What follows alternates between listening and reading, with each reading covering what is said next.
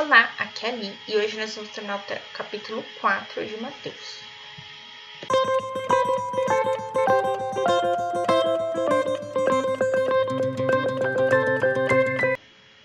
Bem-vindos aos Novenáticos Kids e hoje a gente vai terminar o capítulo 4 de Mateus, tá? Já comecei ontem, sem querer querendo, ontem, então vamos lá.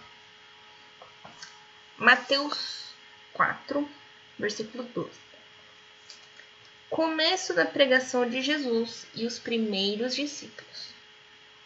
Quando, pois, Jesus ouviu que João, João Batista, fora preso, retirou-se para Galiléia. Então ele voltou para cá. Deixando a cidade de Nazaré, foi habitar em Carfanaum, à margem do lago de Genezaré, nos fins de Zebulon e Naphtali. Então, era onde se encontrava a região de Zebulon com Naphtali. Era essa cidade de Carfanaum, à beira de um lago muito grande, que também em outras passagens daqui ele vai ser tratado como um mar, porque ele era muito grande. Ele tem assim algumas oscilações que lembram ondas, ondas mesmo, grandes assim até. E dá para tão grande que você não enxerga direito o outro lado.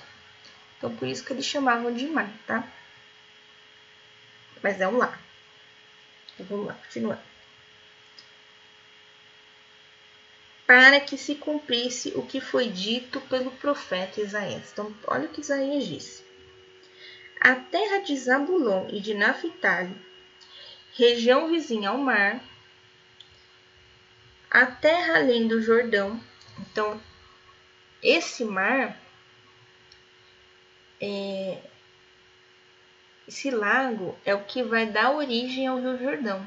E o Rio Jordão vai desaguar aí sim no mar, o Mar Morto. Tá? Tá voltando. A Galileia dos pagãos, ou seja, aqueles que não acreditavam em Deus. Este povo que morava nas trevas, porque eles não acreditavam em Deus, viu aparecer uma grande luz. E surgiu uma aurora. A aurora é quando nasce o sol. E o sol nasce para os que moravam na região sombria da morte. Feio isso, né? A morte um vale de sombras. Coisa triste, coisa. Sei lá, eu imagino tudo cinza, né? Eu prefiro tudo azul. Mas vamos lá. Desde então, Jesus começou a discursar. Então, desde que ele foi morar em Cafarnaum, ele começou a discursar. Fazei jejum, pois o reino dos céus está próximo. Caminhando ao longo do mar da Galileia, aqui, então, esse lago agora virou mar. Viu dois irmãos.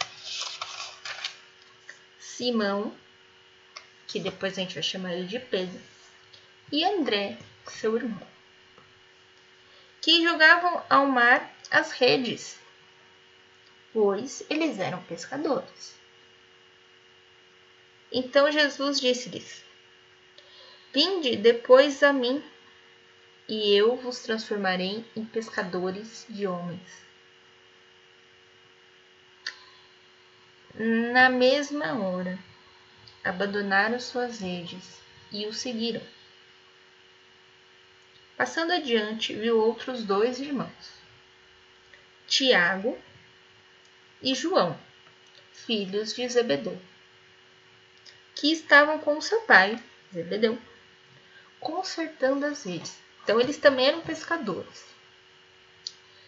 Então, consertar a rede é, tem que pegar duas pessoas para segurar a rede e a outra vem com a agulha consertando.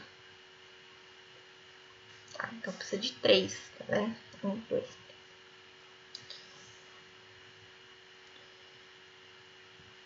chamou-os E eles abandonaram a barca e seu pai e o seguiram.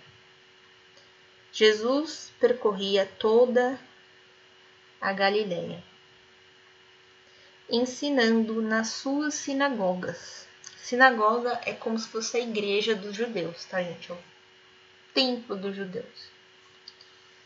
Pregando a boa nova do reino, curando todas as doenças e enfermidades que se encontravam entre o povo.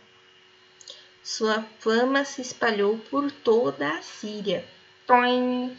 Peraí, ele estava na Galileia, que era longe de Carfanaum. Aí ele foi para Carfanaum, que estava entre Zebulon e Naphtali. E aí você vem falar da Síria, que está acima de Zebulon. Tia do céu. Me dá um mapa aí que eu não entendi. Então vamos lá.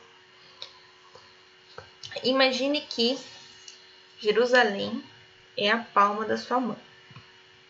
Tem um M aqui, não tem? Na sua mão? Muito bem. Vamos pegar a perninha do, a perninha do meio do M?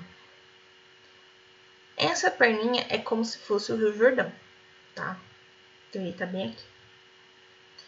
Aqui perto do seu polegar é como se fosse essa região que Jesus começou a pregar. Então, para fora da sua mão é a Síria.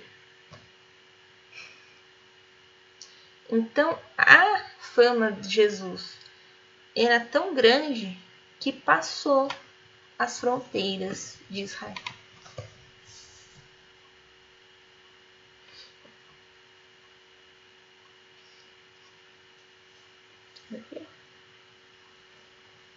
E traziam-lhe todos os doentes e enfermos, os que estavam com o demônio, os doidos e os que não podiam andar. E ele curava todos. Grandes multidões acompanharam-no da Galiléia, então essa região que está aqui perto da sua mão. A Decápole, que é do outro lado aqui do Rio Jordão, aqui perto do seu dedo, dedo do meio aqui, essa região. Da Judéia, que é aqui mais embaixo, aqui, quase aqui no seu pulso, e dos países do outro lado do Jordão, ou seja, aqui perto do seu dedo mindinho e do seu dedo anular.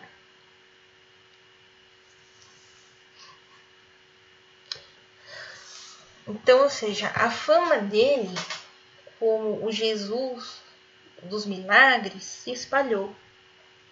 Mas o que Jesus queria trazer para eles não eram os milagres, mas a boa nova do reino ele queria dizer para eles as palavras de Deus. Era isso que Jesus queria trazer para eles. Então a mesma coisa a gente. Às vezes a gente pega, vai na igreja, entende nada que o padre falou lá na homilia dele. Mas quando o padre conta uma piada, gente do céu, então, assim, às vezes, é, como Jesus se usava dos milagres, também para curar, porque tem todo um processo de cura, mas era isso que chamava a atenção do povo. O padre, quando está fazendo a sumia, também vai dar um jeito de chamar atenção. Ou ele vai contar uma piada, ou ele vai pegar alguma criança lá do meio da assembleia e falar: Amiguinho, você entendeu aquela leitura? Né? Então, o padre, na hora da homilia, ele também vai dar um jeito de chamar a nossa atenção para o que ele está falando. Tem muita gente que chama a nossa atenção através do grito.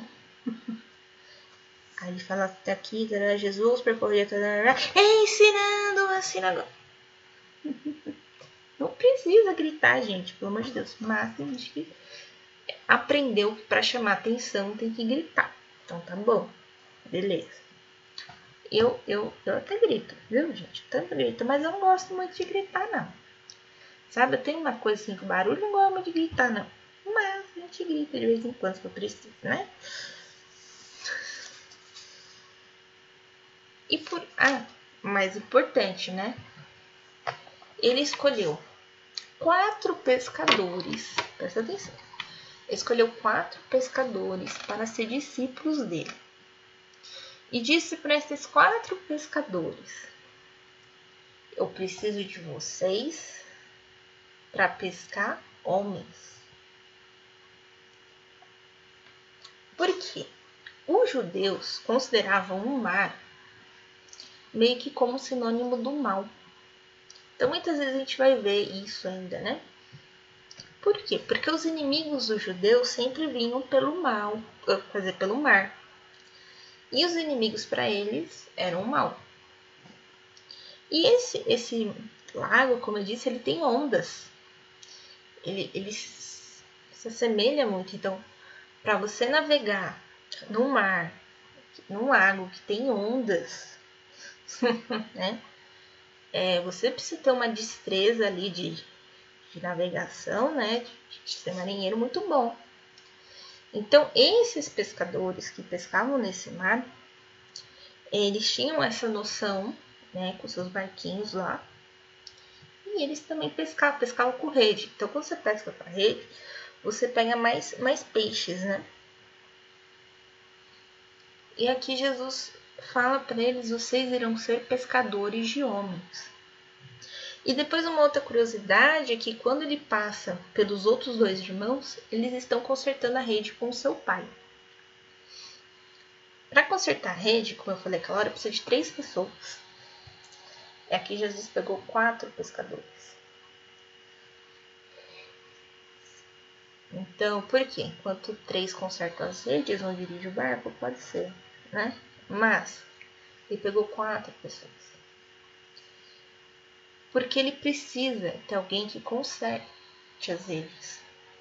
Porque não significa que toda hora você vai estar pescando. Você também vai precisar consertar a rede, fazer a manutenção do barco, né? carregar os peixes, não é mesmo? Cuidar do peixe, preparar o peixe, é assim. E o peixe, ele tá dentro do mar, então ele tá dentro do mal. Então, quando você fala eu vou pescar homens, é tirar do mar, tirar do mal aquelas pessoas. Nossa, tia ali, que difícil. É, então, aqui ele vai falar. Num primeiro momento, eles vão tirar esses judeus fanáticos, né, que estão é, distorcendo aquilo que Deus disse nos Dez Mandamentos e depois, no segundo momento, os pagãos, que são aqueles que não acreditam em Deus. Como a gente leu aqui no outro trecho, aqueles que andam pelo vale sombrio da morte. É tirar todos eles desse vale do mal, desse vale de escuridão. Que o fundo do mar, lá no fundo, é escuro. Aqui no começo, perto da da superfície, tudo bem, você ainda pega a luz do sol, mas lá no fundo é escuro.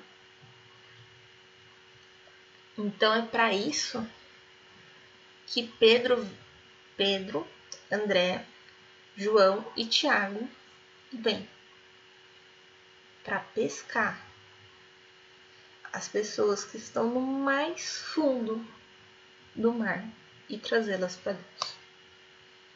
E aí, você também quer ser um pescador de homens? Faz um desenho, escreve aí e depois me conta, tá bom? Amanhã a gente vai começar o Sermão das Bem-aventuranças. Eu não sei quantos áudios eu vou fazer do Sermão das Bem-aventuranças, porque eu quero que vocês entendam direitinho, tá bom? E os meus áudios estão ficando grandes, né? Vocês não devem estar gostando disso. Então, vou tentar picotar mais a partir de amanhã, tá bom? Um beijo, um abraço, que a paz de Cristo esteja com você e o amor de Maria.